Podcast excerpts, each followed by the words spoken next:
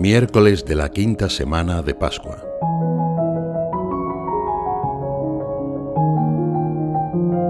Durante estos días entre Pascua y Pentecostés, la liturgia nos presenta muchas palabras que en su momento los apóstoles no comprendieron en toda su profundidad, ya que aún no había sido enviado el Paráclito. Nos adentramos, por ejemplo, en la comparación de la vid y los sarmientos.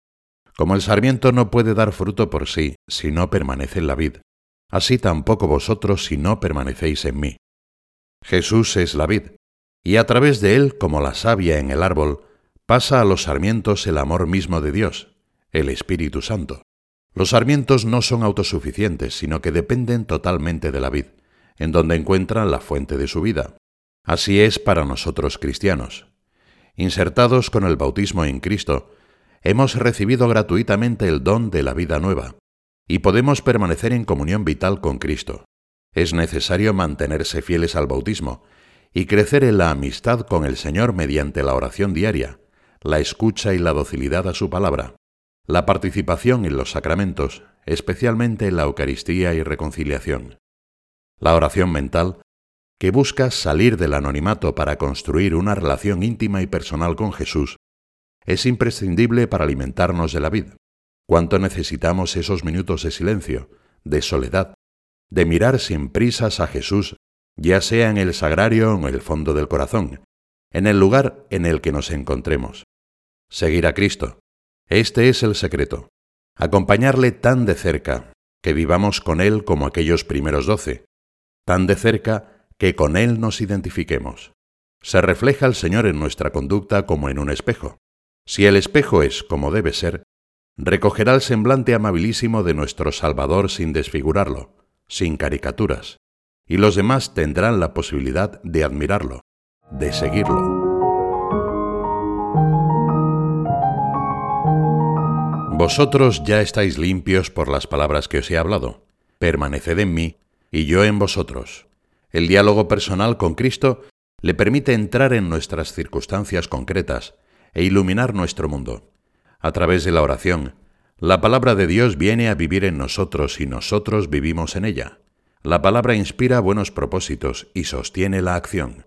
Nos da fuerza, nos da serenidad y también cuando nos pone en crisis nos da paz. En los días torcidos y confusos, asegura al corazón un núcleo de confianza y de amor que lo protege de los ataques del maligno. Necesitamos que las palabras del Señor nos consuelen que enciendan en nosotros la convicción de que somos sus sarmientos. Nos ayuda tanto que en medio de las dificultades su presencia pueda llenar de seguridad nuestra alma. Y queremos también compartir con Jesús las buenas noticias, elevando la mirada al cielo con actitud agradecida. Las dificultades, las contrariedades, decía San José María, desaparecen en cuanto nos acercamos a Dios en la oración. Vayamos a hablar humilde y francamente con Jesús teniendo en cuenta que el que trata con sencillez va confiado, y enseguida se hará la luz, vendrán la paz y la serenidad y la alegría. La palabra de Dios, impregnada del Espíritu Santo, cuando es acogida con un corazón abierto, no deja las cosas como antes, siempre cambia algo, y esta es la gracia y la fuerza de la palabra de Dios.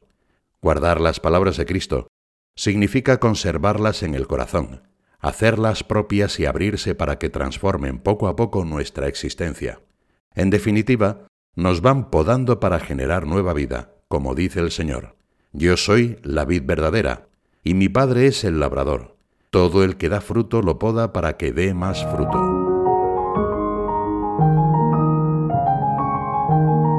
El Señor continúa su discurso.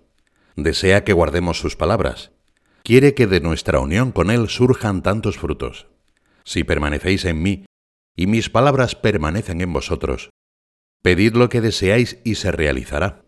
Con esto recibe gloria mi Padre, con que deis fruto abundante. Así seréis discípulos míos.